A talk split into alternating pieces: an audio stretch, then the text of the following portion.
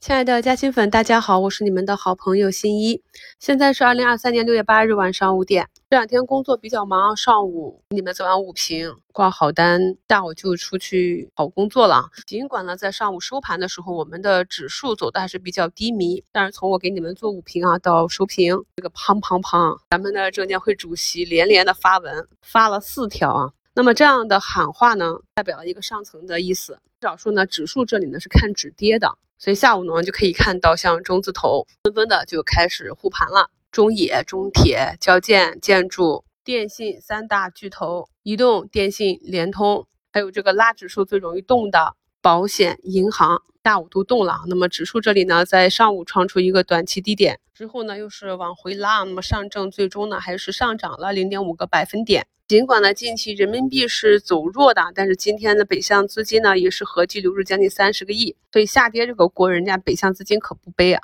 至于有没有打外资啊，通过这个渠道来护盘，我们就不去深究了。平也给大家打气了，黎明前的至暗时刻。今天早评标题也写了市场底部确认日啊，让我们看一下接下来呢是否市场能够守住啊我们这次踩的这个底部。回来看了一下这个下跌板块排行居前的呢。还是我们早评跟大家讲的，已经持续走弱的这些半导体、光学元件、互联网、集成电路设计这些板块指数出现向下调控的缺口或者连续下跌，这种做顶的迹象就比较明显了。以后朋友们呢，一定是要学会去看个股和板块的强弱啊以及走势，因为我们近期的市场是震荡筑底啊，震荡市，板块交替的频率也是加大的。我们可以看到很多个股在盘中冲高。都是会有短资去砸。如果近期想要操作呢，这个仓位还是要动一动啊。今天收评呢，就给大家贴了机会和风险的几个案例吧。首先大家看一下这个图一，图一呢是我上午结合这个题材和盘面啊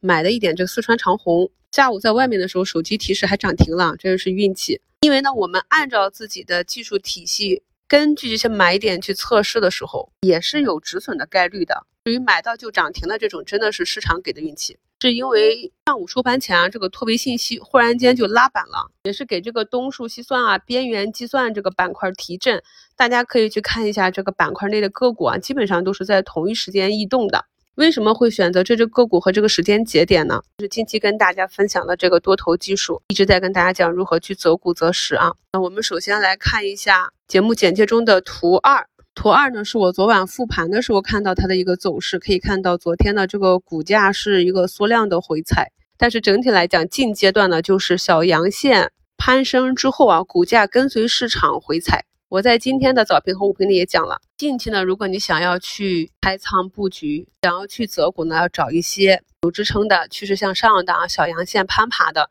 那么在这两天市场。下跌的行情中啊，跟随市场回踩的，这是被带下来的。那么当市场情绪稍有好转的时候，这种就非常容易反包。所以朋友们看它的 K 线图，近期的走势是不是还是一个多头啊？那么股价呢，也是刚好踩到下方的均线，也就是这个多空分界啊，这个布林中轨。那股价踩到这个位置的时候呢，去看一下第一张图的这个分时，这个看盘技术呢，在去年五月到六月的高阶技术看盘的视频课程里面，我们是有讲的。新加入新米团的朋友呢，可以翻一翻过去的课程去看一下啊。那么看一下图一，学过那期课程的朋友就能够很容易的找到当日的相对比较安全的测试点啊，这两个位置，这就是图一的案例啊。图二呢是这个长山北明啊，因为在评论区看到近期有些朋友已经关注起它来了，已经开始在这个涨停上方缺口低吸啊。我在节目中呢有一些表述啊，如果没有配图的话，可能。新股民呢听不太懂啊，老股民就应该听得懂我讲的是什么。我昨天呢还在互动话题中让大家讨论了这个看到向上跳空的缺口和向下跳空的缺口，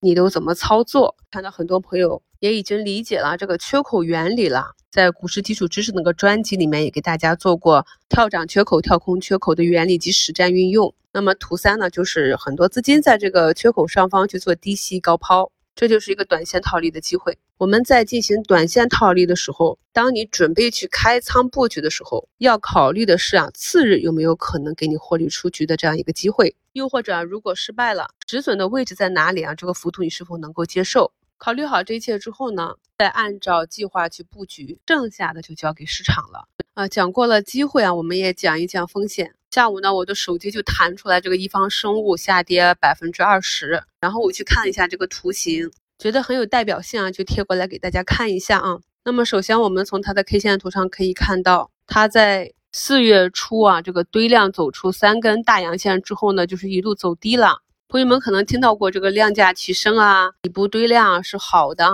那放量上涨才能突破。不知道有没有细心的朋友？近两个月听我的节目也听到过我讲的这个主力出货的条件，所以当股价堆高的时候，哪怕是上涨甚至是涨停，那个量能放的太大，其实呢也是说明有一部分的资金出来了。那我们去复盘个股的股性呢，就会发现以前呢也是有这种三根大阳线堆量上去之后就开始调整的。所以呢，无论是在四月的这个双头，还是啊沿着我给大家画的这个上方的这个趋势线，是比较容易在图形上找到一个。相对比较好的一个出局点的，那即便是你在画的这个黄线压力位出局了，然后后期看到这种收敛型的窄幅震荡整理到了末端，这种图形我们近期也是常常讲啊，是可上可下的嘛。啊，大家看，一旦出现了向下跳空的缺口，股价呢就持续的走弱啊，这个下跌图就跟上涨图是一百八十度的这样一个反转，所以我经常让大家看一下这个涨跌排名榜。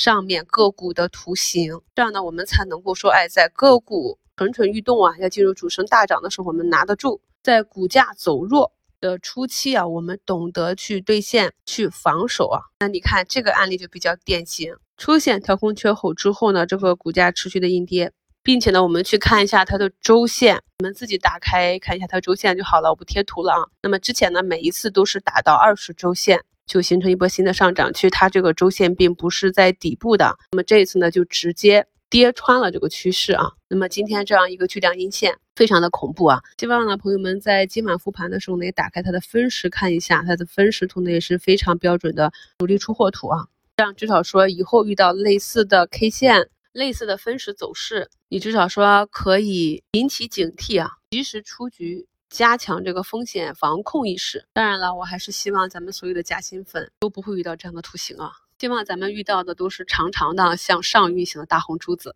今天呢，除了这个上证指数啊，科创板、创业板的指数走的都不太好看。想要真正的救市。把市场的这个情绪托起来，光拉大盘指数是没用的。那我在这里面给你们播报大盘指数见底了，我们也可以做做上证五零这样的短期套利。但是想要真正的把场外的资金吸引进来，还是要有赚钱效应。中午呢，主席连发了四文，盘前呢也有几大行降息，有政策有动作，还需要有真金白银入场，有增量资金进来买，市场呢产生了赚钱效应之后。还有机会呢，把我们的市场盘活。近期呢，还是轻指数重个股的行情。我们上证指数呢，也是在年线这里反复的揉搓。让我们一起等待市场周期的转换吧。感谢收听，我们明天早评见。